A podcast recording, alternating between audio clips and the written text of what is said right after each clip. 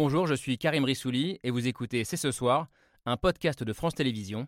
Bonne écoute.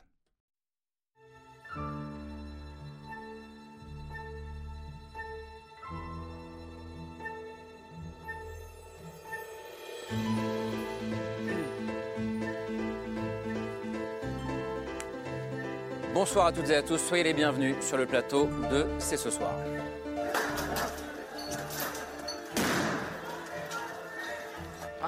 La volonté des Serbes de vivre est grande, plus grande que celle du gouvernement du Kosovo de nous détruire.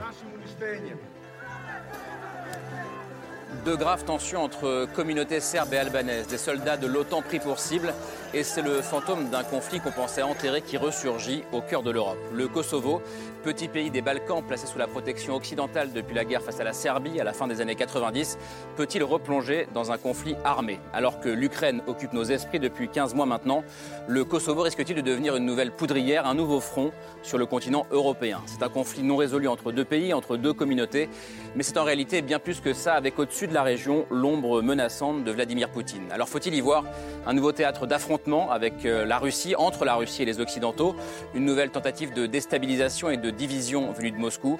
Enfin, comment l'Europe doit-elle y répondre pour contrer l'ingérence et l'influence russe? Faut-il accélérer l'élargissement et intégrer ces pays qui restent pour l'instant aux portes de l'Union européenne? Nous sommes le jeudi 1er juin 2023. C'est ce soir, c'est parti. Jeudi 1er juin, c'est ce soir avec Camille Diao. Salut Camille. Le Kosovo, donc euh, au programme ce soir, ça nous renvoie à de, à de, vieilles images, à cette guerre de 1999. Le Kosovo, dernière des républiques de l'ex-Yougoslavie à avoir accédé à son indépendance, est autoproclamé en 2008. Mais on le voit aujourd'hui, rien n'est réglé et ces tensions, je le disais, dépassent euh, largement les frontières du pays. Pour nous éclairer et débattre avec nous ce soir, euh, j'accueille d'abord l'un des grands spécialistes français de l'Europe centrale et orientale. Bonsoir Jacques Rupnik, oui c'est vous. bienvenue, merci d'être avec nous ce soir. Historien et, et politologue, vous avez été par ailleurs conseiller de Václav Havel, président tchèque dans les années 90. Euh, vous connaissez par cœur l'histoire tumultueuse des Balkans. Et je précise que vous avez aussi été l'un des membres, euh, juste après la guerre euh, au Kosovo, de la Commission internationale indépendante chargée de l'avenir du Kosovo. vous, Tefta Kelmendi, bonsoir. Vous l'avez vécu de l'intérieur, ce, conflit, en tout cas le début du conflit. Vous êtes kosovar, vous viviez au Kosovo au moment de la, de la guerre. Vous avez fui le pays à l'époque avec votre sœur et votre mère, je crois, avant de revenir vivre au Kosovo juste après la guerre. Aujourd'hui, vous êtes euh, diplomate, euh, coordinatrice au Conseil européen des relations internationales.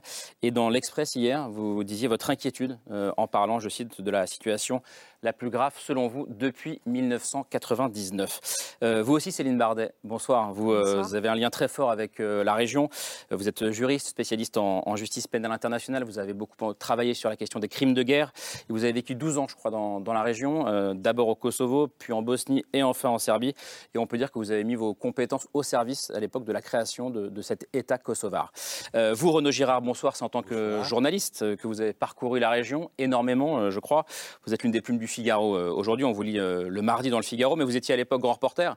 Euh, vous connaissez parfaitement les Balkans pour avoir couvert tous les conflits successifs. Et vous étiez sous les bombes, je crois, de l'OTAN en 1999. Et dans ce débat où les Serbes sont souvent pointés du doigt depuis 20 ans, vous souhaitez vous aussi rappeler en premier lieu la responsabilité des Occidentaux dans cette histoire. Et vous nous direz pourquoi ce soir, ce sera un point intéressant du débat. On va donc essayer de comprendre ce qui se joue sur place, les racines de ce conflit, et puis on va aussi interroger, je disais, la réponse européenne face à ce qui peut aussi être vu comme une nouvelle menace venue de Moscou. Moscou qui soutient la Serbie, l'un de ses rares alliés sur le continent européen. Bonsoir Nathalie Loiseau. Bonsoir. Bienvenue ancienne ministre des Affaires européennes d'Emmanuel Macron, aujourd'hui eurodéputé euh, Renew. Euh, euh, vous faites partie, j'allais dire, de celles et ceux qui dénoncent depuis longtemps la naïveté de l'Europe face à la Russie et plus largement face aux ingérences étrangères.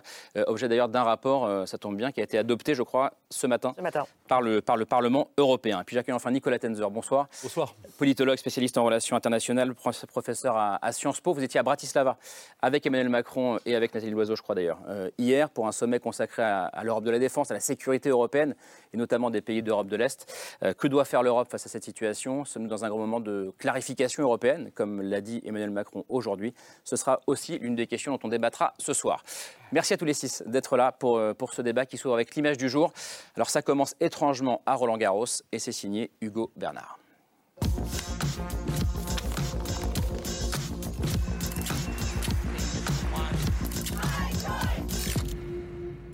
L'image du jour, c'est un message très politique.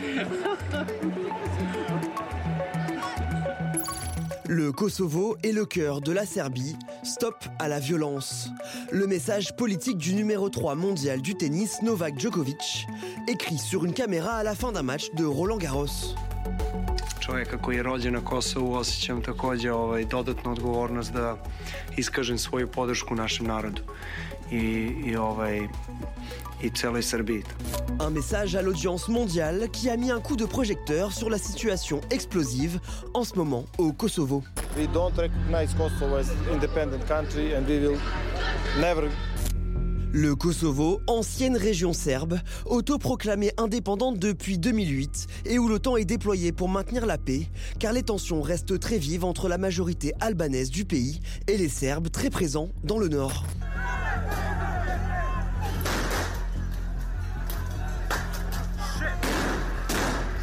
Dernier épisode en date, l'intronisation cette semaine de maires albanais dans des villes à majorité serbe qui a mis le feu aux poudres et entraîné de violents affrontements entre Serbes et militaires de l'OTAN faisant près d'une centaine de blessés.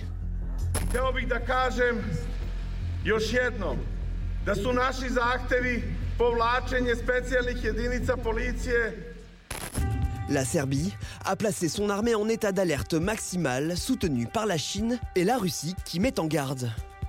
Здесь, я не знаю, это зреет большой взрыв в центре Европы. Ситуация тревожная. De son côté, l'OTAN a annoncé l'envoi de 700 militaires supplémentaires dans la région. Falenderoj pjesëtarët e këforit që përkundër synimeve të huaja për destabilizim përruajnë paqen dhe sigurinë. L'Occident prêt à tout pour éviter l'escalade. We have too much violence in Europe already today. We cannot afford another conflict. Dans l'image du jour, un regain de tension au Kosovo qui fait craindre l'explosion d'un nouveau conflit au cœur de l'Europe. Alors, nous ne pouvons pas nous permettre un nouveau conflit, disait euh, Joseph Borrell euh, à l'instant. Tefta Kelmedi, je commence avec vous.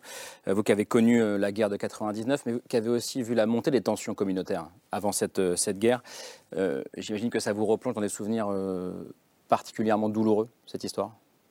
Oui, tout à fait. D'ailleurs, je suis pas la seule à ne pas vouloir voir les violences de le Nord, à ne pas euh, vouloir imaginer un retour de conflit armé au Kosovo. Euh, le Kosovo et le peuple kosovar est un peuple qui souhaite la paix, ne veut pas de confrontation avec la Serbie. Mais ce qui se passe en ce moment au Kosovo, c'est effectivement le résultat d'une euh, d'une manque de solutions politiques durables pour la question de, de- du nord du Kosovo, donc de ces euh, municipalités serbes qui souhaitent une plus, un pouvoir autonome euh, Ouais. euh, au sein de- du Kosovo. C'est aussi le résultat d'un dialogue politique entre, qui n'a pas donné suite à, une Entre deux solution entre le Kosovo et la Serbie, euh, sous les de l'Union européenne. Euh, donc le status quo dans le nord, en fait, euh, a donné euh, suite à une manque de, un vacuum sécuritaire qui a, qui a fait que les violences étaient prévisibles. On, l'a un peu dit et je vais quand même le rappeler parce que c'est pas forcément évident pour celles et ceux qui nous regardent et que le Kosovo renvoie à un conflit un peu ancien, peut-être. Donc on parle du nord du Kosovo, la carte va arriver, du nord du Kosovo à la frontière avec, avec la Serbie. Le Kosovo qui est un pays à majorité albanophone, albanaise comme on dit, et le nord, lui, est à majorité serbe. Euh, et euh, les violences euh, se sont euh, manifestées quand des maires albanais ont été nommés dans des intronisés, j'allais dire, dans, des villes, dans des villes serbes.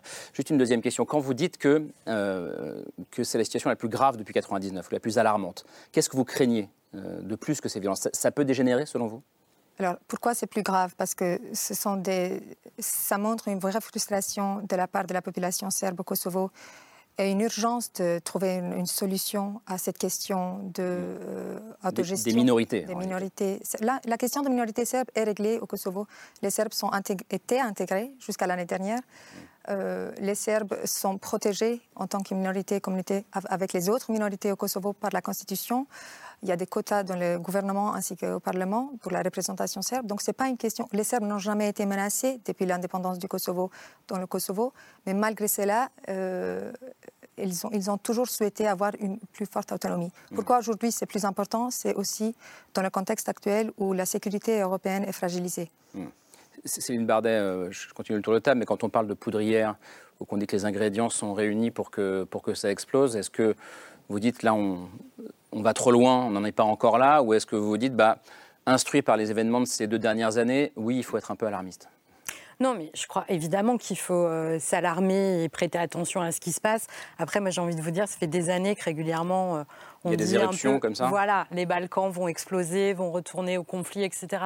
Donc, euh, et je n'en sais rien, et je pense que personne n'est Madame Irma. Après, euh, après, il y a, euh, il y a une situation, est ce dialogue Pristina-Belgrade, il est là depuis longtemps, sous l'égide de l'Union européenne, sous l'égide de nombreux acteurs. Maintenant, c'est difficile. Et ça l'a toujours été. Et je pense que même si euh, la Constitution et l'indépendance du Kosovo euh, tient compte des minorités qui a eu ce travail-là, n'empêche que euh, ça, ça reste ancré. Et qu'aujourd'hui, vous pouvez parler à n'importe quel Serbe, y compris euh, des Serbes très modérés qui ont été contre Milosevic, qui n'ont pas euh, soutenu toute cette guerre, y compris dans la Bosnie, qui vous diront qu'ils ne reconnaissent pas le Kosovo, que pour eux, ce n'est pas un pays. Donc, il y a cette, évidemment qu'il y a cette question-là qui est, Oui, qui est c'est- depuis toujours. Ça veut dire que le, le fameux message de, de Novak Djokovic euh, sur le cours Philippe Chatrier à Roland Ouais. Garros, où il dit euh, le Kosovo est le cœur de la Serbie, Mm. euh, c'est ce que pense la quasi-totalité des Serbes, Jacques Repnik, aujourd'hui? Euh, oui, disons, c'est le- c'est au cœur du récit national serbe. C'est le berceau du royaume médiéval de Serbie. Ça, c'est vrai. Ça, c'est vrai. Ça, c'est... Mais, mais disons, euh, et la bataille du Kosovo, 1389, s'il y a une date que les Serbes connaissent, c'est cette date-là. Et c'est là que, d'ailleurs, que Milosevic est venu en, en 1989 pour faire son fameux discours et, et s'ériger en grand protecteur des Serbes du Kosovo. Donc, euh, euh, oui, bien entendu, ça, ça résonne. Et euh, euh, pour, euh, pour Djokovic, bien entendu, cette mouvance-là. Quand même, une bonne partie de l'opinion serbe et de la classe politique serbe sait que le Kosovo, c'est fini. Ne sera Ne plus jamais serbe. Plus jamais. Et donc, il y a le récit, mais il est en décalage avec la réalité. Et d'ailleurs, euh, euh, Vucic lui-même, le, le président pourtant nationaliste, et, et qui en ce moment d'ailleurs, euh, euh, euh, disons, attisse le feu un petit peu au, au- au Kosovo. Même lui, dans un ou deux de ses discours, a dit nous devons nous départir des mythes anciens et nous tourner vers l'avenir, etc. Ça, c'était dans la phase où il pensait qu'il pourrait y avoir un accord avec, euh, avec le Kosovo. Euh, ce n'est pas le cas. Donc on revient à la case départ et au discours euh, sur le Kosovo serbe. En préparant l'émission, toute la journée, on se disait bon, c'est vrai que personne ne se dit demain la guerre va redémarrer comme, elle a, comme elle a eu lieu à l'époque de 99. Et en même temps, on disait peut-être que maintenant on apprend à voir les signaux faibles euh, parce que tout le monde disait Poutine mm, jamais n'envahira l'Ukraine. Donc euh, comment est-ce que vous regardez ça, vous, Nathalie Loiseau, par exemple? Alors d'abord, depuis euh, le début de la guerre d'invasion russe en Ukraine, on dit c'est le retour de la guerre en Europe. On Oui. avait vite fait d'oublier les Ouais. guerres des Balkans. Tout à fait. Euh, et euh, malheureusement... C'est presque insultant pour les Balkans, d'ailleurs. ah, je trouvais ça terrible pour les Balkans. Euh, alors malheureusement, l'actualité euh, nous rappelle qu'on a la mémoire courte. Hmm. Euh, ensuite, moi, ça me rappelle euh, François Mitterrand euh, dans son dernier discours au Parlement européen qui disait le nationalisme, c'est la guerre. En tout cas, c'est les tensions. Et ce qui est certain, c'est que on a face à face deux dirigeants qui sont Vucic, le très clairement le président serbe. le président serbe, pardon, très clairement nationaliste assumé, et en ce moment le Premier ministre kosovar, avec un discours, avec des actes Hmm. plus nationalistes que, que ses prédécesseurs. Hmm. Tout le monde avait quand même déconseillé au Premier ministre kosovar, tout le monde dans l'Union européenne, les États-Unis, même l'Albanie, Donc, d'aller tous les alliés du Kosovo, quoi, en gros. les alliés du Kosovo, d'aller de l'avant protecteurs du Kosovo. dans euh, l'organisation de ces élections municipales au nord du Kosovo, donc euh, là où se trouvent les Serbes du Kosovo. Que les Serbes Euh, ont boycotté, les donc il y a eu Serbes ont 3,5% boycotté. de participation, Alors, forcément. Participation minuscule. Et quand, après 3,5% de participation, on veut installer des maires dont la légitimité est quand même Mm. très faible, ça ne se passe pas bien. Est-ce que ça justifie qu'il y ait ces violences-là? Est-ce que ça justifie que des bandes criminelles venues de Serbie, sans aucun doute, Mm. soient venues euh, s'en prendre, comme on le voit sur les images, euh, aux personnes et notamment à l'OTAN, Mm. euh, à l'Union européenne, qui sont là pour essayer de baisser la tension Bien sûr que non. Non, ça ne justifie rien, mais ça montre bien euh, qu'il y a des choses qui ne sont pas réglées. euh, Ça montre Girard. bien que Et ça- que- que et- et malgré qu'on- tous les et qu'on- efforts- Et qu'on paye des choses. Euh, Qu'est-ce qu'on paye d'ailleurs? Est-ce qu'on paye, euh, je m'adresse à vous Renaud Girard, est-ce qu'on paye 99, c'est-à-dire la guerre? Est-ce qu'on paye la création de l'État en 2008 Euh, Qu'est-ce qui se joue d'après vous aujourd'hui? Ce qui est certain, c'est que lorsqu'on a commencé cette guerre euh, qui a duré à peu près trois mois euh, au printemps 1999. En fait, on a, l'OTAN a fait une guerre non autorisée d'ailleurs mmh. par le mmh. Conseil de sécurité de l'ONU pour venir en aide aux sécessionnistes albanophones du Kosovo, qui étaient d'ailleurs la majorité de la population. Mmh. Et ils y sont arrivés puisqu'ensuite euh, les Serbes ont été obligés de céder et donc euh, l'administration de Serbie est partie et ça a été et pour justifier cette guerre, euh, Bill Clinton avait dit juste un peu le début des bombardements sur Belgrade par l'OTAN avait dit nous faisons cette guerre pour obtenir un Kosovo multiethnique et pacifié. Alors le résultat n'est pas au rendez-vous hmm. puisqu'à Pristina, si vous voulez, avant la guerre, il y avait plus de 30 000 Serbes Aujourd'hui, il y a peut-être trois familles ou quatre familles qui vivent à Pristina. Alors, en revanche, effectivement, d'ailleurs, grâce aux Français, les Serbes au nord de la rivière, une rivière qui s'appelle Ibar, qui est au nord, vous l'avez montré sur la carte, mmh. euh, euh, ces Serbes, qui étaient très grande majorité dans cet endroit-là du nord, euh, sont restés, c'est-à-dire que les forces françaises de la CAFOR ont empêché les Albanais du, mouvement Ucheka, c'est le mm. mouvement de guérilla pro indépendance, de pénétrer au nord de la rivière Ibar, et ils sont restés là.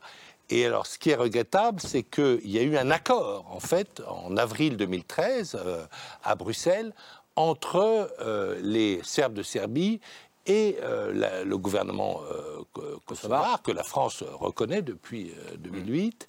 Pas tous les pays européens, mais la France le reconnaît.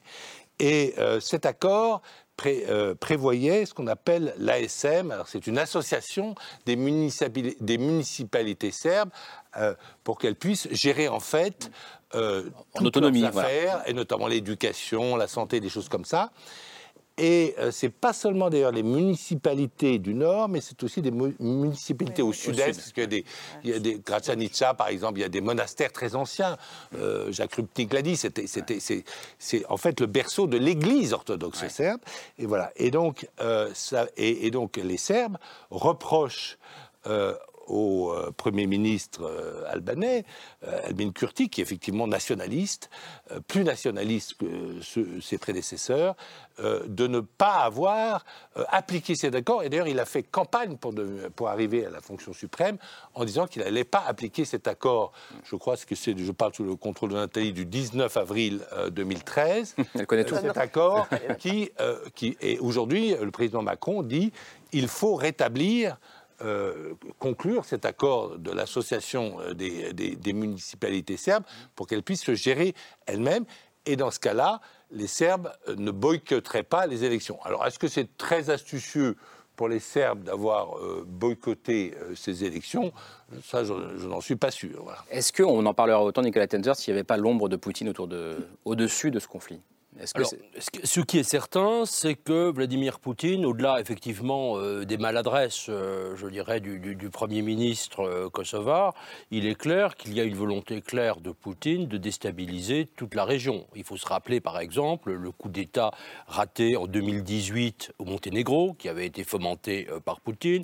Il faut voir comment, évidemment, Poutine joue avec Vucic pour essayer d'enflammer non seulement, je dirais, le Kosovo, mais également euh, la Bosnie et beaucoup plus spécifiquement la Republika Srpska avec le Premier ministre Dodic qui joue sur le thème, je dirais, du, séparatisme euh, dans cette région. Donc on a ces forces convergentes et on peut d'ailleurs penser qu'il est beaucoup plus difficile pour l'Union européenne de remplir sa mission de bons offices parce qu'il a là-dessus, pour le coup, il n'y a pas de solution militaire. Hein. Euh, autant euh, j'irais sur l'Ukraine, euh, je dirais tout à fait autre chose, mais là, c'est parfaitement évident.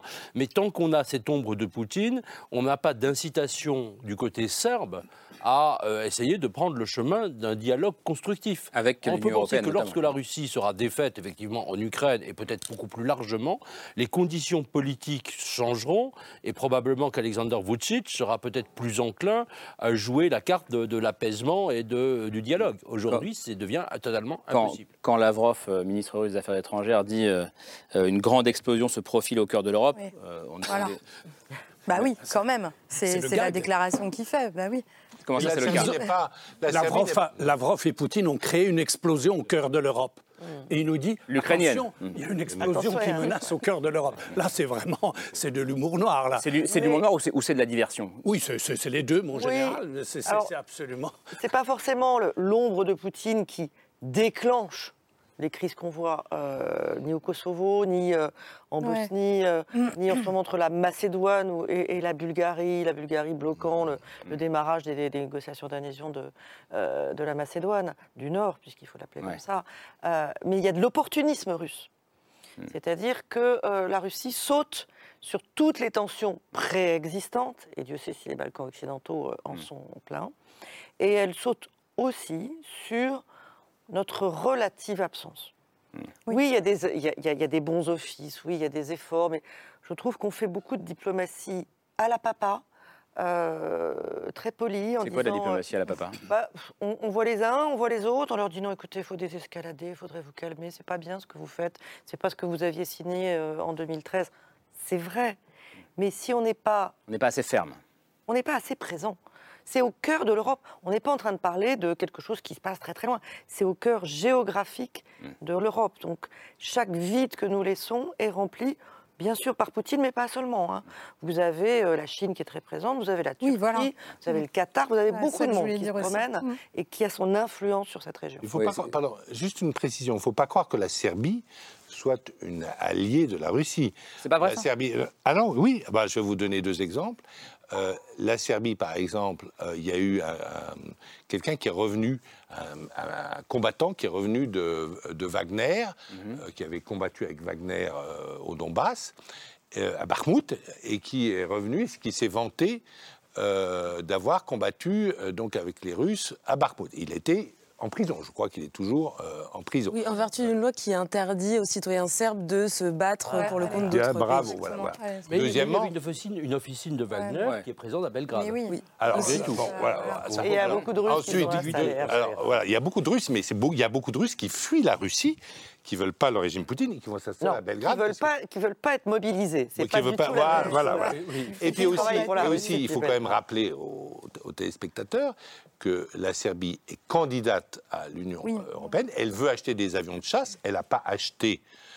Elle ne va pas acheter des euh, Sukhoi euh, ou des MiG, elle va vendre. acheter des Rafales français. Voilà, c'est d'ailleurs un des seuls pays où nous arrivons à, à- à vendre notre armement, puisque les autres pays européens préfèrent l'armement Peut-être américain. pas d'alliance, Oui, même s'il n'y a, pas d'alliance, il faut quand même rappeler qu'il y a euh, historiquement, euh, culturellement, religieusement, euh, une sorte de fraternité euh, séculaire entre la Russie euh, et la Serbie, et que cette fraternité euh, russo-serbe, depuis le début de la guerre en, Ukraine, elle a été ravivée dans l'opinion publique serbe. Euh, dès les premiers jours de la guerre, on a vu dans les rues de Belgrade de grandes manifestations euh, pro-russes. On va voir quelques images euh, qui datent du mois d'avril 2022, donc on est vraiment juste après le début de la guerre. Le mot d'ordre, c'était euh, tous les Russes sont des frères des Serbes. C'était des manifs qui étaient organisés par l'extrême droite euh, serbe, mais au-delà de ce camp politique, c'est vraiment l'opinion publique serbe qui est quand même assez largement acquise à la figure de Vladimir Poutine, euh, qui est vu comme une sorte de héros euh, qui, s'oppose euh, à l'OTAN. À Belgrade, on va voir quelques images, on trouve à tous les coins de rue des t-shirts, des pins à son effigie, on trouve des, grands Z sur les murs. Et puis je voulais aussi vous montrer une fresque. Alors pour le coup, c'est pas à Belgrade, c'est dans cette région nord du Kosovo à majorité serbe, où on voit ces deux drapeaux, le drapeau serbe, le drapeau russe, qui, se mêlent avec la phrase en dessous en cyrillique le Kosovo, c'est la Serbie, euh, la Crimée, c'est la Russie. À tel point que vous, vous évoquiez ces, ces 200 000 euh, Russes qui euh, ont fui le- leur pays au début de la guerre, qui ont fui le régime de Poutine pour s'installer en Serbie. Eh bien, très souvent, ils ne sont pas très bien reçus par la population locale, qui les voit un petit peu comme, euh, comme euh, des traîtres euh, à leur, euh, à leur pays. Euh, Enfin, voilà. Donc ma question, elle, elle est pour Mais vous. là, Jacques les- il y a quand même des élections en Serbie, et ces élections nomment quand même un gouvernement qui est ou- ouvertement pro-européen, pro- vous dites. Pro-européen. non. Alors, alors, enfin, qui alors veut là- toujours. Alors là, Alors, débattons-en, débattons-en. Est-ce que dernier qu'il a reçu parler. en majesté, à ma- ma- Emmanuel Macron, par exemple, a été reçu en majesté. Mhm. Et ça, c'est euh, l'amitié c'est- une, que- Euh, pardon, c'est une question fondamentale. Et je vais faire le tour de- là-dessus. Est-ce que la Serbie est un allié de la Russie en Europe? Qu'est-ce que vous répondez à ça, vous? Oui, Oui. tout à fait, oui. Et si je pouvais rebondir sur ce qu'elle a dit Nathalie Loiseau, sur l'influence russe euh, dans les Balkans, il y a eu toujours une influence russe, surtout à travers ces acteurs, les proxys en Serbie et euh, en, en Bosnie.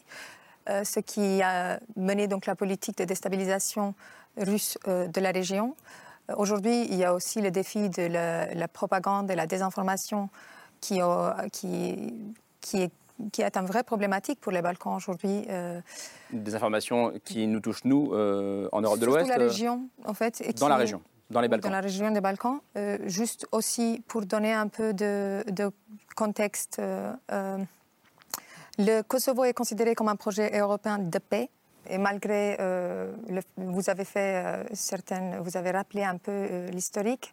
Je ne suis plus diplomate d'ailleurs, je, je, précise. Ancienne diplomate. Ancienne diplomate. mais je suis diplomate toute critique, vie, Je critique aujourd'hui, je suis parmi les seuls qui critiquent un peu les, actions du gouvernement actuel kosovar. mais le Kosovo était un projet est aujourd'hui un projet de paix. L'intervention de l'OTAN au Kosovo, c'était pour arrêter le, un, nettoyage ethnique qui n'était d'ailleurs pas là que euh, quelques mois, mais qui existait depuis une décennie, menée par la politique de Milosevic. Moi, je l'ai vécu. J'ai fait partie de toute une d'une décennie de politique de nettoyage institutionnel d'abord, où les Albanais étaient chassés de toutes les institutions, où on ne pouvait pas trouver de, travail en tant qu'Albanais, on ne pouvait plus aller à l'école et apprendre l'albanais. À l'école. On avait euh, construit toutes, nous aussi, à l'époque, des structures parallèles pour pouvoir continuer l'éducation à l'époque, mais c'était des politiques et une oppression vraie existante qui était en plus suite à une guerre euh, et un génocide à Bosnie. Donc l'intervention de l'OTAN était un projet de paix. il faut vraiment ne pas euh, l'essayer de ne pas mentionner le, contexte dans lequel cette intervention a Avez-vous un peu de compassion pour les 30 000 Serbes qui ont été chassés de Pristina par l'assassinat et l'intimidation Il y a eu 80% de population environ qui a été expulsée du Kosovo pendant la guerre de 1999, euh, expulsés de leur maison. Moi, j'y ai fait partie. Donc, c'était des Kosovars qui ont dû des quitter Kosovars qui, oui, oui, expulsés. Ils ont été mis dans des trains, littéralement. Ils ont été menés dans des trains expulsés de du Kosovo pendant la guerre. Donc les Serbes n'ont jamais été expulsés du, Kosovo. Il y a eu une période après la guerre où il manquait d'état de, droit, où il n'y avait pas d'État, il n'y avait pas de, des institutions de sécurité, où il s'est passé des choses il y a eu 1200 assassinats. Euh, il y a eu 1200, je parle Il y a eu 1200 Aujourd'hui, ces crimes-là et ces, cette situation-là est en train d'être gérée. en train d'être jugée. Donc, exactement, c'est important. Jacques. Bon, euh, le Kosovo n'aurait sans doute pas été constitué en tant qu'État sans la politique de Milosevic depuis la fin des années 80 et en particulier ce que vous venez d'évoquer, euh, euh, bon, la période où il y avait carrément bon, une épuration ethnique au Kosovo. 200 000 Kosovars qui sont allés en Macédoine à côté. Imaginez un pays de 2 millions qui reçoit 200 000 réfugiés. C'était pendant la guerre de l'OTAN, Oui, en, 80, en 99. Guerre de protection, hein, une guerre de 99, la même chose vers, euh, vers l'Albanie. Et donc, euh, euh, c'est ça qui a ensuite créé des conditions pour, disons, penser à l'avenir du Kosovo. Il y a eu une conférence à Rambouillet en 99, en février-mars 99. Et on a proposé à ce moment-là à Serbie l'autonomie substantielle du Kosovo. Les Serbes l'ont refusé. Ben, vous refusez l'autonomie substantielle, vous aurez l'indépendance. Et c'est ce qui s'est créé. Pourquoi? Pas parce que tout le monde, soudain, euh, euh, pensait que créer un micro-État euh, peu viable au cœur des Balkans était une idée formidable. Non, mais parce que par élimination de toutes les autres options. Une option, vous maintenez le protectorat international. Bernard Kouchner a été le premier, disons, à incarner ce protectorat international au lendemain de la guerre. Ça, c'était très bienvenu au début. Mais au bout de quelques temps, des gens comme Arbin Kurti, le, Premier, ministre, actuel, disaient c'est du néocolonialisme. Alors là, bon, on entre dans... dans donc ça, c'est insoutenable à long terme. Deuxième option, euh, vous euh, proposez le retour à la Serbie. Il n'y a pas un Albanais du Kosovo qui l'accepte. Troisième option, partition du territoire. L'idée que vous pouvez euh, euh, faire un échange de territoire entre cette enclave du nord dont on parle au, nord du Kosovo, euh, en échange de la vallée de Preševo en Serbie, où il y a une population albanophone. C'était une proposition, mais qui a été refusée parce que ça crée un précédent.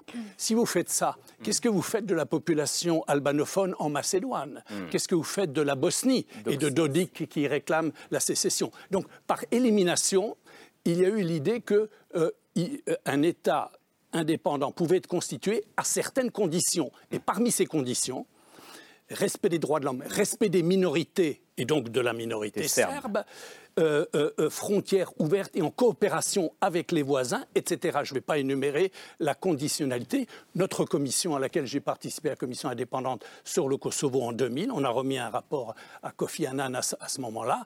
Il y avait là cette idée, euh, comme je dis, pas parce qu'on était, on était dans la prolifération des, mi- des- de petits États, mais parce que c'était la seule solution viable euh, pour répondre au Kosovo. Mais deuxième condition, ensuite, c'est il faut un cadre euh, euh, plus large. Régional. Et le seul cadre régional viable, c'est un cadre européen. C'est, disons, le, quand, quand vous cassez les empires d'antan, l'Empire ottoman, l'Empire des Habsbourg, vous cassez la Yougoslavie, qui était un mini-empire, il faut un toit commun, un toit de substitution. Et le seul toit commun de substitution dans les Balkans, euh, c'est l'Union européenne. Parce que s'il n'y a pas de toit commun, euh, alors les tensions entre communautés seront toujours présentes. Céline Bardet, c'est ce que vous ressentez aussi? Non, mais bien sûr, et que, et que quand même, euh, ce qui a été souligné juste avant, d'ailleurs, euh, d'abord, bien sûr qu'il y a une influence russe et depuis longtemps, et c'est une évidence, et aussi il y a euh, cette espèce de mythe, euh, cette espèce de mythe fondateur, et ça c'est très commun aussi à la Russie, c'est l'histoire aussi. Pourquoi tous les Serbes ils disent c'est le berceau de la Serbie, le Kosovo, mais parce qu'il y a toute une histoire autour de ça. Qu'est-ce qu'ils disent les Serbes? Qu'est-ce qu'on leur raconte du conflit en Bosnie? On leur dit ah il y a eu une guerre, on leur dit pas il y a eu un nettoyage ethnique. Donc c'est ça aussi, et ça c'est très similaire aujourd'hui à ce qui se passe et de ce qu'on voit de la Russie et de Ukraine, l'Ukraine. ouais. Donc bien sûr, et c'est pour ça que c'est important la justice. C'était très important de rappeler que oui, il y a les chambres spéciales du Kosovo et que bien sûr qu'il y a des crimes qui ont été commis aussi par Lucheka et des Kosovars et qu'aujourd'hui ils sont jugés. Maintenant, la vraie question, pour moi, qui est fondamentale et à laquelle je travaille depuis 20 ans et que j'ai pas de réponse, c'est comment on fait pour réconcilier tout ça? Comment on fait pour que les gens y vivent ensemble? Comment on fait? Parce que ce qu'ils voient aussi les Serbes, c'est euh, euh, cet aspect occidental. Et on voit la Fédération de Russie aujourd'hui qui joue là-dessus, de dire ah ça c'est l'Occident, la justice, le tribunal pénal international, c'est l'Occident, euh, le, la- le protectorat international, c'est l'Occident, l'OTAN. Ils ont été humiliés les Serbes, ils ont été bombardés en OTAN euh, par l'OTAN. l'OTAN. Mais ouais, à Belgrade, ils ont gardé. Ça, c'est quelque chose de très fort quand vous leur parlez. Et encore une fois, je redis, moi, je ne parle pas les nationalistes pour ce que ça veut dire, je ne sais même pas. Mais je parle de tous les Serbes. Et tous les Serbes n'étaient pas pro-Milosevic. Ça aussi, il faut le rappeler. Tous les Serbes n'ont pas soutenu tout ça. Mais par contre, ils ont ce positionnement-là. Donc c'est à ça qu'il faut réfléchir. Mais Jacques Rominick a raison de dire que c'est vrai qu'on avait, on leur a fait à la conférence de Rambouillet une très bonne proposition Ils ont refusé. à la Serbie, Ils ont qu'ils ont bêtement refusé dans une sorte de de comportement de boycott un petit peu, c'est-à-dire que Milosevic n'est même pas venu lui-même à la conférence de Rambouillet. Il aurait pu beaucoup obtenir, puisque moi j'étais là quand on a eu la paix, euh, la paix, la- la paix de, de Dayton, enfin négociée à Dayton, qui de Dayton, à. Paris en décembre 95. Milosevic était là avec tous les dirigeants you- yougoslaves, ex-yougoslaves. Le Kosovo, et là, ça avait été mis de côté. Voilà, de cette il n'a pas été traité. Mais, et, et- et devant moi, Clinton a remercié Milosevic, je veux dire, sans vous, monsieur le président, on n'aurait pas la paix aujourd'hui. Donc, il pouvait gagner quelque chose, mais la politique de Milosevic, et Jacques a eu très, tout à fait raison de, pas la, de la rappeler, a été folle de ne pas, de pas accepter cette aide. Et pourquoi est-ce que les Russes question parce sont que- amis des, Des Serbes Des Serbes, parce qu'effectivement, euh, en 1914, ils sont entrés en guerre pour les Serbes, parce que les Serbes étaient menacés par euh, d'une enquête internationale par les Autrichiens après l'assassinat euh, de l'archiduc à Sarajevo. Mais en fait, la réalité historique, c'est que les Russes ont donné un très mauvais conseil aux Serbes. Le gouvernement serbe, qui n'était pas personnellement responsable de l'assassinat de Sarajevo, il voulait accepter euh, je parle sous le contrôle de Jacques, il voulait accepter les, les clauses demandées par l'Autriche-Hongrie, et c'est la Russie qui a dit à son allié serbe, euh, non, non, refusez. Et les Français n'étaient plus dans la négociation parce qu'ils venaient de quitter euh, Je, Saint-Pétersbourg. je- je reprends la, la main et la question posée par Céline Bardet.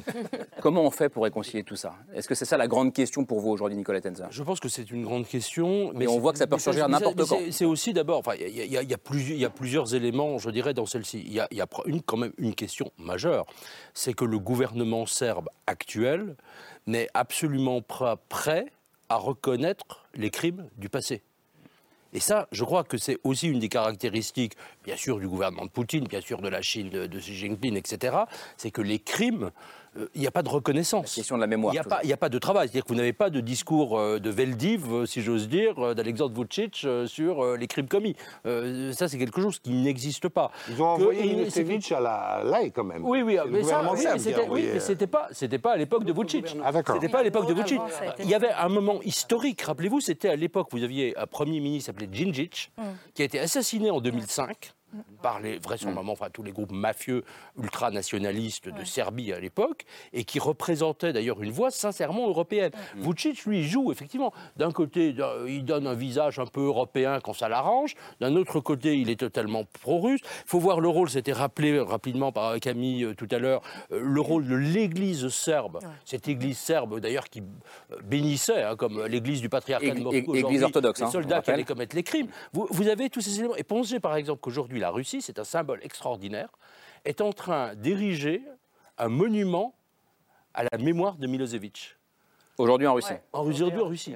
Et c'est quelque chose, voilà, qui, euh, je dirais, c'est Céline Bardel, la- le déco. J'adore Ah, quand- La réconciliation derrière et tout ce processus, s'il n'y a pas effectivement ce- Un monument, un monument mémoire, à Moscou. c'est euh, impossible. à, à Moscou, Je- je un monument à la gloire de Milosevic. plus dans quelle ville. Mais ça, ça serait impossible en Serbie, Ça serait impossible. ce, ce- ce genre de monument. Donc on- il n'y a qu'à Moscou. On peut Oui, ériger oui, un- parce que un le gouvernement a envoyé Alors, est- Nathalie Loiseau. On est dans une période Nathalie Loiseau. particulière Nathalie Loiseau. avec euh, un, un- un des dirigeants en Serbie qui effectivement joue avec le feu en permanence. On l'a dit rapidement tout à l'heure, avec euh, les Serbes de Bosnie, c'est la même chose. Sur l'Ukraine, euh, on ne va pas se faire d'illusions, euh, la Serbie n'applique pas les sanctions. L'un des rares endroits où les avions russes peuvent se poser, c'est Belgrade. Euh, Souvenons-nous, on parlait tout à l'heure de désinformation, de propagande extrêmement active. Au début, au tout début de la guerre russe en Ukraine, il y a un titre d'un journal serbe qui dit L'Ukraine attaque la Russie. C'est ça la, réalité de euh, la proximité entre les autorités serbes aujourd'hui et Vladimir Poutine. Alors qu'est-ce qu'on dans la fait télévision nationale serbe, hein, quand même. Qu'est-ce Voilà. qu'on Non mais attends. Le gouvernement Ah, bah, serbe a je- critiqué. Je veux bien qu'on ait les yeux de l'amour pour nos vieux amis serbes, de, de- de- mais Non, quand mais- même, non, il faut. il y a les faits. Le gouvernement serbe a critiqué la- l'agression euh, russe. n'applique Voilà. aucune sanction et nous Voilà. on fait le. Je vous dis qu'on revient dans les années puisque- 90, c'est un débat qu'on aurait pu avoir à La Serbie est l'époque. candidate à l'adhésion à l'Union européenne. Il y a une condition pour une- rejoindre l'Union européenne, c'est d'avoir une convergence en matière de politique étrangère. Donc on regarde les votes de la, de la Serbie, les décisions de politique étrangère de la Serbie. Jamais ça n'a été aussi disparate avec l'Union européenne. Il faut avoir le courage à la fois de le dire aux autorités serbes, mais aussi d'avoir une diplomatie publique, aussi d'être présent, d'expliquer ce que nous sommes, ce que nous voulons faire. Parce que pour le moment, euh, on entend énormément des voix russes et pro-russes, et nous, on est très polis. Souvenons-nous au moment du- de, de- de la pandémie de Covid. Très poli, j'entends très naïf, hein, pour le coup. Bon, c'est un peu ce que je voulais dire. Euh, au début de la, la pandémie de Covid, on a vu arriver des avions avec euh, du matériel médical chinois sur le tarmac de Belgrade. On n'a vu que ça. Moi, je m'intéresse à, à ça. Euh, J'appelle la Commission européenne en disant, Mais enfin, qu'est-ce que vous faites? Réponse, ah, mais on a envoyé des avions aussi. Ah, ben c'est formidable. Mais Alors, passez-moi les images. Ah, ben on n'a pas fait de photos. Ça, c'est l'Union européenne. Ça veut dire que pour, le, que pour le peuple serbe, les Chinois ils ont aidé, vu que les Européens n'ont pas aidé. Ils n'ont pas vu l'aide européenne. Il faut qu'on sorte de cette passivité. Là encore, pour la Chine, c'est aussi une diplomatie opportuniste. Ça marche tant mieux, ça marche pas, c'est pas grave. Nous, c'est au cœur de. Camille.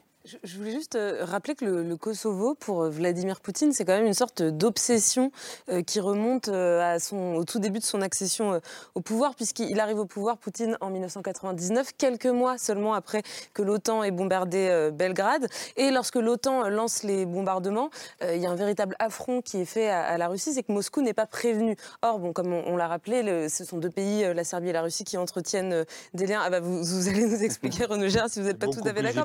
mais- de la part de la Russie. Je vous en tout cas, c'est voilà, vécu comme un affront, comme les États-Unis qui se placent, qui se placent en seul euh, maître euh, du, enfin voilà, qui règne sur un monde euh, désormais unipolaire.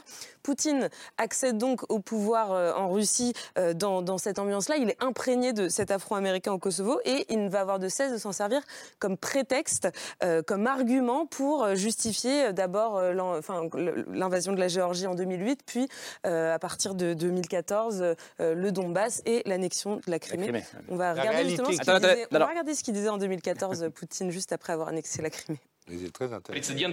Ce sont les Occidentaux qui ont créé ce précédent. Ils l'ont fait eux-mêmes, dans une situation totalement comparable à la situation en Crimée, en affirmant que le Kosovo avait fait sécession de la Serbie de façon légitime. Ils ont écrit ça. Ils l'ont disséminé dans le monde entier. Ils ont convaincu tout le monde. Et maintenant, ils s'indignent. Jacques Rupnik, est-ce qu'on peut aller jusqu'à dire que s'il n'y avait pas eu le Kosovo, euh, bah, il n'y aurait pas eu le, le Donbass, euh, la Crimée et, et aujourd'hui euh, la guerre en Ukraine Non, je pense pas. Je, je pense que. On peut- n'aurait pas eu la justification, en tout cas. euh, pas eu la utilise ça pour, les, pour, pour légitimer euh, l'annexion de la Crimée. Vous, le- euh, vous avez détaché le Kosovo de la Serbie, eh bien nous nous détachons la, la- la Crimée euh, de l'Ukraine. Donc, si vous voulez, bon. euh, Et vous l'avez fait sans l'accord des Nations Unies. oui, ça- Donc euh, ça, c'est pour, pour, la, pour la rhétorique diplomatique. Il ne dit rien sur les conditions euh, du Kosovo, du régime Milosevic, et de ce qui se passait, et des conditions dans lesquelles il a refusé d'autres options qui étaient, euh, qui étaient ouvertes. Donc euh, non, ce qui est intéressant dans le lien Poutine euh, avec, euh, avec la Serbie, c'est euh, c'est pas seulement l'invocation euh, du précédent euh, kosovar, l'invocation de, euh, de l'amitié historique, du lien historique, la, la Russie protecteur des Slaves orthodoxes, des Balkans, etc. Ça, ça existe, bien entendu. Pour moi, le lien fort, il est entre la Serbie et la Russie comme deux nations matrices d'une fédération communiste qui a disparu. La, euh, la- la disparition euh, de l'Union soviétique et la disparition de la Yougoslavie a été vécue pour- par les Serbes et par les Russes comme, euh, quel- comme un traumatisme, disons. Et, et- et je pense que ça s'ajoute. Vous pouvez, euh, ça c'est un lien beaucoup plus fort. Les Serbes s'identifient à la Russie aussi à travers ça. Vous pouvez poursuivre le parallèle euh, Croatie-Ukraine d'une certaine façon. C'est-à-dire? Je- pas le temps de développer, mais il y a à la fois des parallèles historiques, la quête de l'indépendance pendant la Deuxième Guerre mondiale, il y a euh, euh, euh, la façon dont elles ont voulu se détacher de, de l'Union soviétique, et vous pouvez aussi poursuivre Kosovo et Caucase. Vous avez des parallèles là aussi. 99, la Russie, la Russie aurait pu s'opposer, en fait. Mais ce qui s'est passé, c'est qu'il y a eu une réunion à Londres, juste avant l'attaque de l'OTAN, une réunion à Londres des six ministres de ce qu'on appelait le groupe de contact, les ministres des Affaires étrangères. Et euh, il y avait la France, l'Allemagne, euh, voilà, l'Italie, la Russie, l'Angleterre et l'Amérique. Et euh, le- le, l'Allemand a dit bon, ok, je suis d'accord pour euh, commencer cette guerre, mais moi, nous, les Allemands, nous aimons le droit, donc nous voulons une résolution du Conseil de sécurité parce qu'on n'a pas le droit de faire la guerre sans avoir l'accord de. Et là, euh, Ivanov, c'était le ministre des Affaires, a dit mais Klaus, il s'appelait Klaus Kinkel, tu comprends rien. Ça fait trois fois que je t'explique que si vous allez au Conseil de sécurité, je serai obligé de mettre mon veto. C'est pas beau comme hypocrisie, ça Et c'est parce qu'en fait, à l'époque, le gouvernement Yeltsin avait besoin d'un prêt du FMI de quami- de 4 milliards, qu'il a d'ailleurs obtenu, que l'Amérique lui a, euh, lui a donné, et que en plus, les Russes, Yeltsin, n'aimaient pas euh, les Serbes de Milosevic, euh, qui, a- qui, qui- qui- qui avaient comploté contre Yeltsin. Et donc, c'est c'est pour ça. Donc, en fait, la Russie est tout à fait capable d'avoir une, po- une politique extrêmement hypocrite comme celle-là. En fait, dans la guerre de 99, les Russes ont un peu aidé euh, les Serbes, mais c'était des, des initiatives personnelles, ce n'était pas des initiatives gouvernementales. Efta Kelmani voulait réagir, je crois? Alors plutôt euh, à, à revenir à aujourd'hui, où est-ce qu'on est aujourd'hui, et qu'est-ce que peut se jouer, qu'est-ce qu'on peut faire, qu'est-ce que l'Union européenne peut faire, ça c'est, je pense, des questions très importantes, surtout en vue de la situation actuelle. Moi, je pense qu'aujourd'hui, euh, plus globalement dans la région, il y a deux problématiques principales. C'est le nationalisme serbe qui a pris un ampleur important avec le gouvernement de Vucic depuis quelques années. Donc, ce n'est pas que la problématique du Kosovo, mais la Bosnie aussi. Euh, et les, euh, le manque d'un- d'une stratégie et de politiques de l'Union européenne qui, sont plus fermes, qui, sont pertinentes, et donc une politique d'élargissement qui, euh, qui a échoué jusqu'à ce dernier euh, temps. Euh, et donc nous, je pense, dans les Balkans, euh, tout dépendra de qu'est-ce qui se joue à partir de maintenant, comment l'Union européenne va faire de, son de sa politique d'élargissement une politique, une stratégie plus géopolitique. Donc pas l'utiliser que une politique de stabilisation de, de ces pays et de, de- de processus de démocratisation, mais Une aussi pour offensive. prendre une ampleur d'influencer et d'avoir un, Alors, alors, problème pardon, pardon, non, non, non, non, il non, faut non, dire. non, non, écoutez, Un écoutez-moi. s'il vous plaît, non, albanais, non, je c'est dommage, c'est dommage, parce qu'on ne travaille pas ensemble, mais là, elle m'a fait une passe décisive incroyable pour aller vers notre prochain élément, parce que c'est l'une des grandes questions qui se posent ces 24-48 dernières heures, que ce soit euh, à Bratislava où vous étiez, ou aujourd'hui euh, en Moldavie, où il y avait le fameux euh, deuxième, deuxième réunion de la communauté politique européenne avec, bien sûr, Emmanuel Macron. Comment l'Europe doit-elle répondre? On poursuit le débat. Merci pour la passe décisive. Après le billet de Pierre Michel.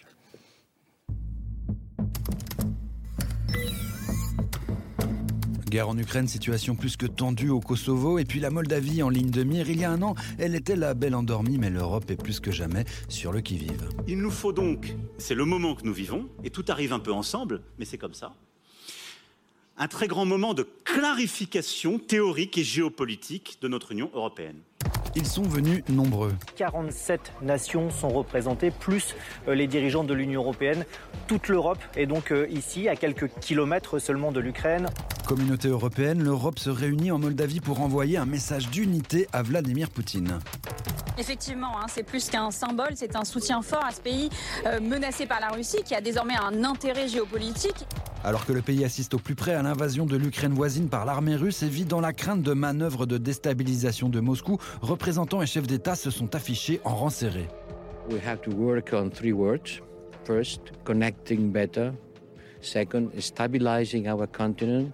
We have a lot of problems in the Balkans. And third, secure. Un sommet avec Volodymyr Zelensky qui se tient alors que la Moldavie est justement candidate pour une adhésion à l'Union européenne. Please do believe in our democracies and in our EU future. This is your contribution to the stability and peace on the continent. Le sens de l'accueil, c'est aussi le sens de l'histoire. It is not enough to say that the door is open. We must also take responsibility to bring the aspiring members of our union much closer to us. Être moins attentiste, anticiper, élargir l'Union et ses ambitions. C'est le seul moyen de répondre à l'attente légitime des Balkans occidentaux, de la Moldavie et de l'Ukraine qui doivent rentrer dans l'Union européenne. Hier à Bratislava, Emmanuel Macron a à nouveau prôné une Europe de la défense indépendante des États-Unis et de ses administrations. Nous ne pouvons déléguer notre sécurité collective et notre stabilité au choix des électeurs américains dans les années qui viennent. Le président s'est aussi félicité du réveil de l'OTAN qu'il jugeait il y a deux ans en état de mort cérébrale. Je pourrais dire aujourd'hui que euh, Vladimir Poutine l'a réveillé avec le pire des électrochocs. Une Europe de la défense, mais pas que sur la défensive. Pour le coup, ça rejoint plusieurs choses qui ont, été dites. Quand euh, Jacques République disait euh, cette région euh, des Balkans, la seule manière de la faire vivre ensemble, c'est qu'elle ait un toit commun, et ce toit commun ne peut être que le toit européen. Quand Emmanuel Macron dit aujourd'hui euh, que l'Europe est dans un moment de grande clarification de son histoire, ça veut dire quoi, Nathalie la, la clarification ça, ça veut dire il faut élargir et élargir vite pour protéger ces pays? Ça veut dire qu'avant même que les pays qui seront prêts rejoignent l'Union européenne, il faut être beaucoup plus à leur écoute, d'une part, et en partenariat avec eux. Et c'est ça la communauté politique européenne. Et cette idée qu'en fait Emmanuel Macron avait depuis 2017, qui a commencé à être mise en œuvre à Prague euh, l'année dernière, maintenant deuxième rendez-vous, et Dieu sait si c'est symbolique et important, En Moldavie. Moldavie, pays qui choisit la démocratie, qui choisit l'Europe, et que euh, la Russie combat tous les jours par une guerre hybride, cette communauté politique européenne, tout le monde était là, sauf Erdogan, mais qui vient tout juste d'être réélu, on se doutait qu'il ne viendrait pas. Tout le monde était là, membres de l'Union européenne, anciens membres comme le Royaume-Uni, pays qui n'ont pas l'intention d'adhérer comme la Suisse, la Norvège. Tout le monde est là, conscient qu'on a une communauté de destin, qu'il y a une fragilité, qu'il y a des menaces sur notre continent qui sont sans précédent et qu'il faut serrer les rangs. Serrer les rangs, ça veut dire, par exemple, en Moldavie, envoyer une mission d'aide à la lutte contre la guerre hybride. C'est la première fois que l'Union européenne fait ça. Moi, je suis allée en Moldavie il y a 15 jours, je les ai vus arriver, discuté de leur installation. Pour la première fois, on dit à ce tout petit pays très menacé, on ne va pas vous laisser tout seul. Il y a de la- désinformation, il y a des cyberattaques, il y a des tentatives de coup d'État, il y en a eu au moins une. dire ça, il faut le faire aussi avec les Balkans, par exemple, aujourd'hui. Mais il faut. Alors, on le fait, on est présent en Bosnie, mais il faut le faire beaucoup, beaucoup plus. Regardez, vous- On a cru que, en fait, on pouvait mépriser euh, ces pays et leur dire d'une manière un peu notariale, vous êtes prêts, vous n'êtes pas prêts, de toute façon, Mais- on- ça prendra le temps qu'il faut. Bien sûr qu'il faut qu'ils soient prêts à entrer dans l'Union européenne en tant que telle. Mais entre-temps, on ne peut pas les laisser dehors dans le froid. Il faut qu'il y ait autre chose pour les rapprocher de nous. Céline Bardet. ouais. Non, mais euh, évidemment, non, mais je partage tout ça. Mais après, euh, il y a aussi une réalité, c'est-à-dire qu'il y a eu ce conflit euh, dans les années 90. Il y a eu des années, et des années qui sont passées. Il y a une multitude d'argent qui a été euh, lancé dans- sur tous ces pays-là, y compris par l'Union européenne, et qui en fait n'ont pas produit énormément de choses. Parce qu'il faut rappeler aussi que pour être sur la voie de l'intégration de l'Union européenne, il y a plein de conditions au niveau de l'état de droit, corruption, etc. C'est énormément de travail. Je sais, moi, je travaille là-dessus. Donc sur la Serbie, sur la Bosnie, j'ai contribué à l'agence anticorruption en Serbie. Il y a quand même énormément de travail. Mais par contre, je rejoins totalement. Je pense qu'effectivement, il faut un toit commun. Parce que c'est ça la question, encore une fois, c'est comment on vit ensemble, comment on traverse toutes ces périodes-là de l'histoire. Il faut un toit commun qui va nous permettre justement d'éviter tous ces conflits. On le voit encore ce soir, le sujet, il est hyper clivant, tout le temps. Tout le temps, on est dans le binaire de euh, pro-Kosovo, pro-serbe, pro-bosniaque, pro-serbe. Donc il faut arriver à aller au-delà de ça. Et c'est ça qui est extrêmement Je difficile. vous donne la parole, Nicolas Tenzer, mais juste une, une question rapide. Un toit commun euh, dans lequel vous, sous lequel vous seriez avec des Serbes. Est-ce que sûr. ça ne vous Il dérange n'y a pas pas de question. Mais la- les Serbes n'ont jamais, jamais été un problème pour le gouvernement de Kosovo depuis la proclamation d'indépendance en 2008. Hmm. Ce n'est pas la Mais question. vous le souhaitez, ce toit commun en Bien tout cas. sûr. Oui, Nicolas Tenzer. Oui, je pense, qu'il y a plusieurs choses. Il y a, il y a un premier élément. Moi, je me rappelle la Serbie où j'allais très souvent à la fin des années 2000, début des années euh, 2010. Euh, Je me rappelle les discussions que j'avais avec les pro-européens en Serbie, très nombreux, qui se sont sentis laissés tomber par l'Europe, abandonnés, et qui aujourd'hui sont d'ailleurs très largement persécutés, euh, mis en danger, véritablement certains, par euh, des gens proches du gouvernement actuel en Serbie. Et ces gens-là, vraiment, ils, étaient un peu désespérés de voir cette espèce d'indifférence de l'Europe. Alors certes, vous aviez déjà tous les programmes d'assistance, un certain nombre d'actions de jumelage, enfin toutes sortes de choses que, que la, la bureaucratie européenne sait parfaitement mettre en place, mais vous n'aviez pas de ligne claire politique. Ça, c'est le premier point. Le deuxième point, c'est qu'aujourd'hui, on, on l'a vu hier effectivement à Bratislava, je pense qu'Emmanuel Macron a donné effectivement une perspective, je dirais, d'adhésion. La communauté politique européenne, sauf pour certains États qui ne veulent pas entrer, comme l'a dit euh, Nathalie Loiseau, C'est ce n'est pas un substitut. D'ailleurs, ça, il l'a dit très clairement. Ce n'est pas un substitut à l'adhésion. Et en particulier pour euh, l'Ukraine, bien sûr, et la Moldavie, mais aussi pour la, la plupart des pays des Balkans. euh, je veux dire, il faut certainement accélérer le processus.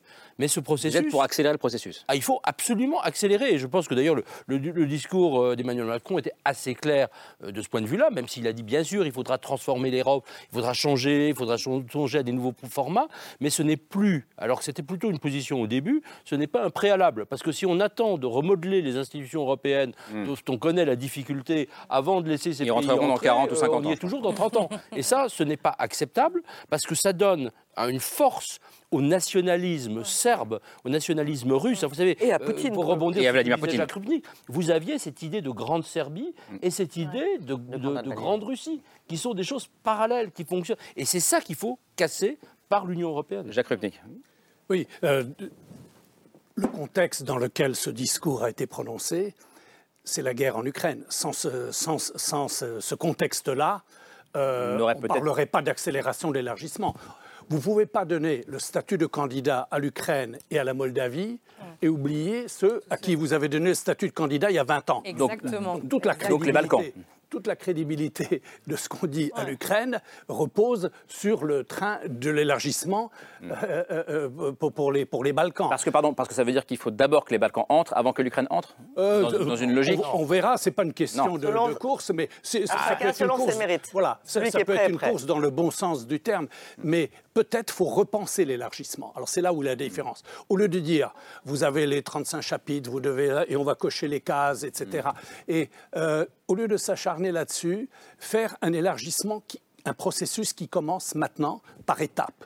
Et à chaque étape, dans la réforme interne du pays correspond une étape dans l'intégration européenne et dans un accès, euh, y compris politique, et un accès plus grand au fonds européen. Donc ça n'est pas le 1er janvier de telle année, vous rentrez Voilà, et avant c'est un processus et vous pouvez, bien, vous pouvez bien baliser les étapes. Et je crois qu'à ce moment-là, si c'est un processus, c'est à la fois plus crédible pour les pays des Balkans, Mais c'est aussi plus acceptable pour nos opinions publiques, parce qu'on sent bien qu'il n'y a pas un enthousiasme formidable pour l'élargissement. Mais si c'est par palier, et si ces pays font la démonstration qu'ils sont complices Oui, parce que voilà, il faut quand même qu'ils fassent cette démonstration-là aussi. Il ne faut quand même pas oublier qu'on parle de pays encore où il y a des taux de corruption énormes, où il n'y a pas d'indépendance de la justice. Enfin, voilà quoi. La crédibilité, le déficit de crédibilité aussi par ailleurs. Mais euh, voilà. Tefta Kelmendi, et puis j'ai vu que Chronojar n'avait pas l'air d'accord, mais je ne sais pas avec quoi. Tefta Kelmendi, allez-y. Oui, je voulais tout à l'heure rebondir sur s'il n'y a pas ce toit européen, Qu'est-ce qui pourrait se passer Évidemment, la Russie est là déjà, à travers la Serbie et la Bosnie, avec, euh, avec l'influence aussi de, des campagnes de désinformation dans la région. Mais il y a aussi la réélection d'Erdogan qui, qui est intéressante pour la région.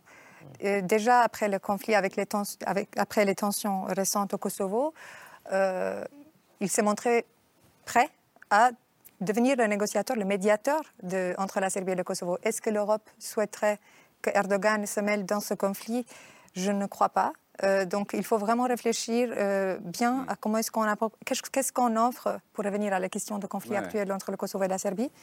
Qu'est-ce qu'on offre au Kosovo et à la Serbie concrètement pour qu'ils se mettent d'accord euh, à travailler ensemble et à donc normaliser leurs relations. Et le dernier accord signé à Ohrid était prometteur. Moi, j'étais plutôt en faveur de cet accord-là. Je pense que c'était la meilleure solution qui existait depuis le, lancement de dialogue en, 2011, euh, surtout euh, beaucoup meilleur que celui d'échange de, territoire qui, était mm. complètement inconstitutionnel mm. aussi et, dangereux. Euh, qui donnait une sorte de reconnaissance de facto par la Serbie du Kosovo pour la première fois et qui promettait d'une donc d'une formation d'une association de municipalités à majorité serbe pourquoi cela n'a pas abouti? Pourquoi les, deux parties n'ont pas signé? Hmm. euh, C'est je pense, parce qu'il n'y a pas eu de vraie carotte de la part de l'Union européenne hmm. euh, pour s'engager à, respecter cet accord-là. Renaud Girard, je... Non, je suis... une grimace tout à l'heure. je suis, je suis d'accord avec ce qui a été dit. Je pense que l'Europe, comme l'a dit Nathalie Loiseau, doit s'appliquer davantage dans les Balkans, c'est très important. Mais il faut dire, euh, le nationalisme serbe, n'existe plus, ou il est tout à fait limité. Il a été battu par les armes. Il y a eu euh, une intervention des Occidentaux contre les Serbes de Bosnie qui a réglé la question. Moi, j'entendais tout à l'heure, il est en train de revenir. Hein. Oui, oui, oui, enfin, pour le moment, oui, mais il, ne peut pas, en tout cas, s'exprimer, et même pas par les urnes en Serbie. Voilà. La deuxième chose, il y a peut-être des journaux, mais il y a la liberté de la presse, mais vous avez, euh, en Serbie, vous, ouvrez la télé, vous avez CNN et la BBC, hein, rassurez-vous. Bon, ça c'est la première chose. La deuxième chose, c'est qu'on a aussi parlé du nationalisme russe. Alors ça c'est tout à fait, qu'il est délétère, c'est tout à fait clair, euh, euh, contre les Ukrainiens, mais contre les Russes même, voilà, et ça c'est tout à fait certain. Il est très dangereux, ce nationalisme russe de Poutine. Mais il y a aussi, on n'en a pas parlé du tout, un irrédentisme albanais. Il y a des partisans dans les Balkans de la Grande Albanie. Mmh. Alors on n'a on pas voulu la Grande Croatie, on n'a pas voulu la Grande Serbie, et il faut refuser. Voilà, et il y a eu... La, pardon, la Grande Albanie, ça voudrait dire le rattachement, du, Kosovo à l'Albanie. Et, de la, et de la Macédoine, et la partie mmh. albanophone euh, à l'ouest de la Macédoine, qui a pour capitale Tetovo. C'est un peu technique, mais c'est quand, même c'est un peu, c'est quand même. Donc il faut s'opposer à la fois à la Grande Serbie et à la Grande Albanie, si j'entends bien. Voilà, il faut. On, a cassé, on a interdit la Grande, la Grande Serbie pour des raisons tout à fait compréhensibles et légitimes. Et il faut aussi interdire la Grande Albanie. Mais tout ça sont des fantasmagories qui n'ont quand même jamais eu lieu aussi, la Grande Serbie, la Grande Albanie. Moi, ça fait des, années que je l'entends. Non, mais d'accord. Après, il y a la question. Je pense que la question nationalisme, à la fin de la journée, je ne sais pas ce que ça veut dire. Ce qui est important de dire, je crois, c'est que oui, là, il y a un changement politique. Et la question, c'est pour moi, c'est quoi? C'est est-ce qu'on reconnaît ce qui se passe? Est-ce qu'on accepte, comme disait l'autre? Est-ce qu'on donne les droits aux minorités? Non, mais pardon, on reconnaît ce qui se passe, par exemple, le conflit en Bosnie qui a quand même été pas rien. Qu'est-ce qu'on dit de ça? C'est quoi l'éducation euh, des Serbes aujourd'hui? Qu'est-ce qu'ils apprennent de leur histoire? C'est ça aussi l'enjeu.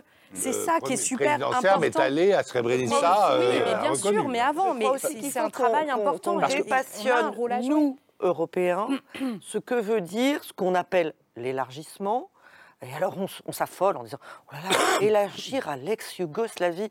Je voudrais juste rappeler que la Croatie et la Slovénie sont membres de l'Union européenne. Exactement, sont hein déjà membres Donc déjà, on se détend, ça s'est très bien passé. Et d'ailleurs, depuis... C'est un message adressé à qui, ça aux, opinions publiques Aux opinions euh publiques euh, européennes qui parfois ont l'impression qu'on parle de quelque chose d'absolument radioactif. Euh, et puis, ce n'est pas une, un élargissement dont on parle, c'est une réunification. on est en train de parler de notre continent, de notre de, de- de peuples qui ont énormément en, en commun. On n'est pas en train d'aller se promener en dehors de- des frontières géographiques de l'Europe.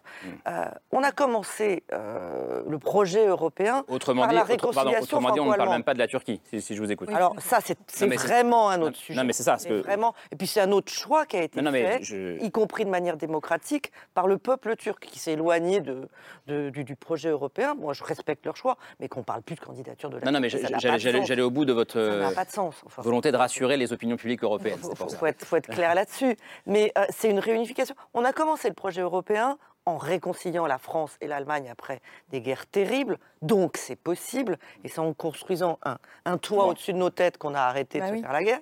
C'est plutôt un bon exemple. Mais à l'époque, on ne se posait pas beaucoup de questions alors que l'Allemagne était coupée en deux.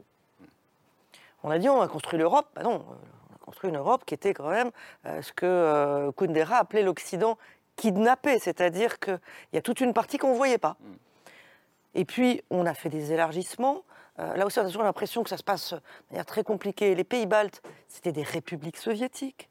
C'est aujourd'hui des, des- des- des États membres de l'Union européenne. Ils ont fait ce chemin. Ce n'étaient pas des pays extraordinairement bien gérés au départ. Ils l'ont fait, ce chemin. Donc oui, il y a des choses. Il faut être très exigeant. et je partage ce que vous dites sur l'état de droit, la corruption. Il faut être très exigeant et surtout pas baisser pavillon. Mais il faut essayer d'être très engagé. On est le seul endroit au monde que des pays veulent rejoindre. Mais justement, en fait, c'est intéressant puisqu'Emmanuel Macron, hier à Bratislava, je viens vers vous, Nicolas Tenzer, il, il, il parlait de répondre aux attentes légitimes de, de certaines populations. Et c'est vrai qu'il y a des sociétés, dans, dans les pays qu'on évoque, où il y a un vrai désir d'Europe. Alors, justement, la, la question que je vous posais, c'est est-ce qu'elles sont partagées par tous, mais notamment en Moldavie, euh, où s'est tenu euh, le sommet, euh, enfin, où a commencé le sommet aujourd'hui. On a vu une grande manifestation dimanche euh, devant le siège du gouvernement, 75 000 personnes qui sont rassemblées euh, pour agiter des drapeaux européens et, affirmer leur volonté de, rejoindre l'Europe. Euh, on a vu des manifestations un peu du même type. Alors là, je change de région, je vais un peu plus loin, mais en Géorgie, euh, début mars, avec euh, cette image très forte d'une manifestante qui, manifestait contre une, loi calquée sur le modèle russe et qui brandissait ce drapeau européen face à un canon à eau de la police. Alors, Nicolas Tenzer, ça, c'est une, image qui est très forte. La, question que je me pose, c'est est-ce que ce désir d'Europe, cette aspiration, c'est quelque chose qui est répandu euh, dans, dans ces populations ou est-ce que finalement ça concerne bah, cette minorité euh, urbaine, éduquée, qui sort, euh, qui, qui sort manifester dans, dans les rues des capitales? Alors, je ne crois pas que ce soit une minorité dans la plupart des pays. C'est-à-dire qu'en Géorgie, j'y étais encore il y a deux semaines, euh, le jour d'ailleurs où le gouvernement géorgien, malheureusement pro-russe aujourd'hui, a rétabli les vols directs avec Moscou, la- sur la demande du Kremlin, vous avez eu des manifestations qui ont dit non, nous choisissons l'Europe contre la Russie, pas contre la Russie comme pays, mais contre un système d'oppression, contre un système dictatorial, contre un système criminel. Et ça, vous avez la majorité de la population de la Géorgie. le. En, en Moldavie, vous avez eu ces manifestations. Et, et du côté serbe, je me rappellerai toujours une discussion. C'était trois semaines après le 29 mai 2005. Vous savez, le référendum, référendum, qui euh, avait sur, euh, euh, le traité été constitutionnel européen. non. Le nom. Et je me rappelle ce, ce- ce militant qui était un anti-Milosevic de la première heure, président d'Amnesty International, vous connaissez l'organisation, Serbie, ce qui veut dire quand même quelque chose dans ce pays. Et qui m'a dit, mais vous, Français, dans un français impeccable, qu'avez-vous fait de votre conscience historique? Nous, les peuples serbes, et j'ai rencontré énormément de Serbes à ce moment-là, qui aspiraient effectivement à l'Europe pour que justement l'Europe les sauve en quelque sorte de certains de ces démons nationalistes Hmm. qui sont aujourd'hui au pouvoir en Serbie. C'est ça que ça représente. Et, et cet Ça veut dire espoir, qu'à chaque on le fois voit, que l'Europe- on le voit en même gros, en à chaque fois que l'Europe se plante, elle finit par le payer très cher. Voilà, exactement. Parce que, parce que, encore une fois, euh, on parle parfois des États. Il faut d'abord regarder les peuples. Hein, Le peuple ukrainien, je dirais depuis Maïdan, encore aujourd'hui, il se bat pour les valeurs européennes. Et d'ailleurs, ce, ce qu'a dit, je pense, était très juste euh, Emmanuel Macron hier, d'ailleurs, il y a un moment, il a dit, mais finalement, le peuple ukrainien se bat pour l'Europe. Aujourd'hui, il est à la pointe de la défense de l'Europe. Et c'est cette réalité-là qu'il faut voir. Contre un système, effectivement, d'oppression pour nos valeurs. L'Europe, ce n'est pas quelque chose d'abstrait. C'est non seulement, bien sûr, la prospérité grâce aux fonds structurels, un certain nombre de règles communes, plus de sécurité alimentaire, plus de sécurité tout court, d'ailleurs aussi. Mais, mais c'est quand même aussi un ensemble de règles de droit de justice qui font partie De de, notre patrimoine. et d'anti-impérialisme. Et C'est ça, et les peuples, encore une fois, c'est pas les États. Faisons attention, vous n'avez pas toujours des dirigeants, regardez la Serbie et regardez la Géorgie, qui sont du côté de l'Europe. Après, aujourd'hui, le peuple la en Bulgarie Serbie, n'avaient je pas d'état de hein. droit. Elles l'ont maintenant. Et, euh, et c'était d'ailleurs euh, un grand chaos quand elles sont arrivées dans l'Union européenne, mais il faut reconnaître ont qu'à cause de des obligations européennes, grâce, et grâce, ah oui, grâce aux obligations européennes, à, à- à- à l'obligation d'importer toutes ces lois de l'Europe, eh bien, petit à petit, la Bulgarie, je parle sous votre contrôle, la Bulgarie et, Et la Roumanie. Roumanie deviennent des États de droit. Non, mais bien sûr que ça les pousse à aller. Maintenant, la question, c'est justement là où il va falloir être vigilant, c'est tout ce qui se passe aujourd'hui, parce que moi, j'entends, et je suis complètement d'accord, j'ai vécu à Belgrade pendant des années. Maintenant, aujourd'hui, ce qui se passe au niveau des Serbes, du peuple, euh, je veux dire des gens, attention, c'est peut-être pas aussi. Clair que ça. Et, et- et le, le- le Djokovic aussi, on a parlé, qui a été mon voisin pendant un an et Ah demi, oui, c'est que vrai, j'ai bien connu en Et 2011. du, coup, du coup, vous parliez avec lui, c'était votre ouais, je parlais beaucoup avec lui. Il fait des très bonnes pizzas hein, et qui n'était pas du tout dans ces positions-là, mais qui a toujours été un Serbe. Mais je veux dire, quand on voit l'évolution de, de Djokovic, euh, ce qui est devenu dans le sport, et je veux dire les positions qu'il prend, c'est pas rien, quoi. Ça a un impact hyper fort. Il a, il a un impact très très fort en Serbie, Djokovic, aussi par ses activités. C'est-à-dire qu'il est beaucoup plus nationaliste aujourd'hui qu'il y a 15 ans. à la violence, Bah, après, après, oui, mais enfin, non. Mais c'est pour ça, ce mot nationaliste, je sais pas, j'ai envie de vous dire, ils le sont tous Oui. plus ou moins, mais il écrit quand même le Kosovo, c'est, je sais plus ce qu'il écrit, le cœur de la- de la de la Serbie. Serbie. Bon, bah voilà. C'est le cœur euh, historique, voilà. c'est plus le cœur ça, géographique. Ça, ça pose quand même quelque chose d'extrêmement fort Mm. et d'extrêmement dangereux. Et c'est là où je pense qu'il faut être vigilant et peut-être plus que jamais, effectivement, je pense qu'il faut être présent avec la Serbie parce que euh, la les Serbes, c'est un peuple extraordinaire Mm. aussi. Enfin, je veux dire, à plein d'égards. Et, et- et voilà. Et ce que vous disiez tout à l'heure, on a oublié. C'est vrai, moi aussi j'ai été très choquée dans les médias quand il y a eu le- le conflit en Ukraine de 2022 a commencé. On n'a même pas parlé des Balkans, on entendait des gens dire Ah, c'est le premier conflit depuis la Seconde Guerre mondiale. Non, mais non, mais il faut leur parler, il faut regarder les Balkans, c'est notre histoire, c'est notre culture, ils sont hyper proches de nous et on les a oubliés et on les a trahis aussi. En Bosnie, on les a pas aidés. Donc aujourd'hui, je pense qu'il faut qu'on leur donne une autre narrative, qu'on leur raconte quelque chose et comme disiez, qu'on leur offre quelque chose. J'avais envie de refaire un tour de table, mais c'est fini. Euh, donc, euh, merci beaucoup. Franchement, c'était passionnant, euh, cette émission. Euh, merci d'être venu ce soir. Merci Tefta Kelmendi d'être venu sur ce plateau. Merci à vous, Céline Bardet. Merci Nicolas Tenzer, votre blog, je le dis à chaque fois, Tenzer Strategics. On, peut, on peut vous lire. Merci Nathalie Loiseau. La guerre qu'on ne voit pas venir, votre livre au- à l'automne dernier aux éditions de l'Observatoire. Merci Renaud Girard. On vous lit dans le Figaro votre chronique tous les euh, mardis. Et merci Jacques Rupnik. Alors c'est un bouquin un peu ancien, mais je le rappelle quand même parce qu'il colle bien avec l'émission de ce soir. Géopolitique de la démocratisation, l'Europe et ses voisinages. On est en plein dedans, c'était aux presses de Sciences Po. Euh, merci beaucoup, merci Camille. Euh, et on se retrouve lundi, ce sera autour de 22h40. Merci à vous pour votre fidélité. Ciao.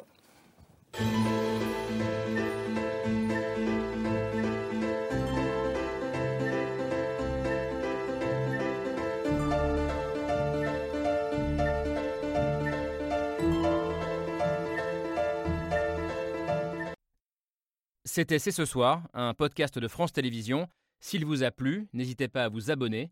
Vous pouvez également retrouver les replays de l'émission en vidéo sur France.tv.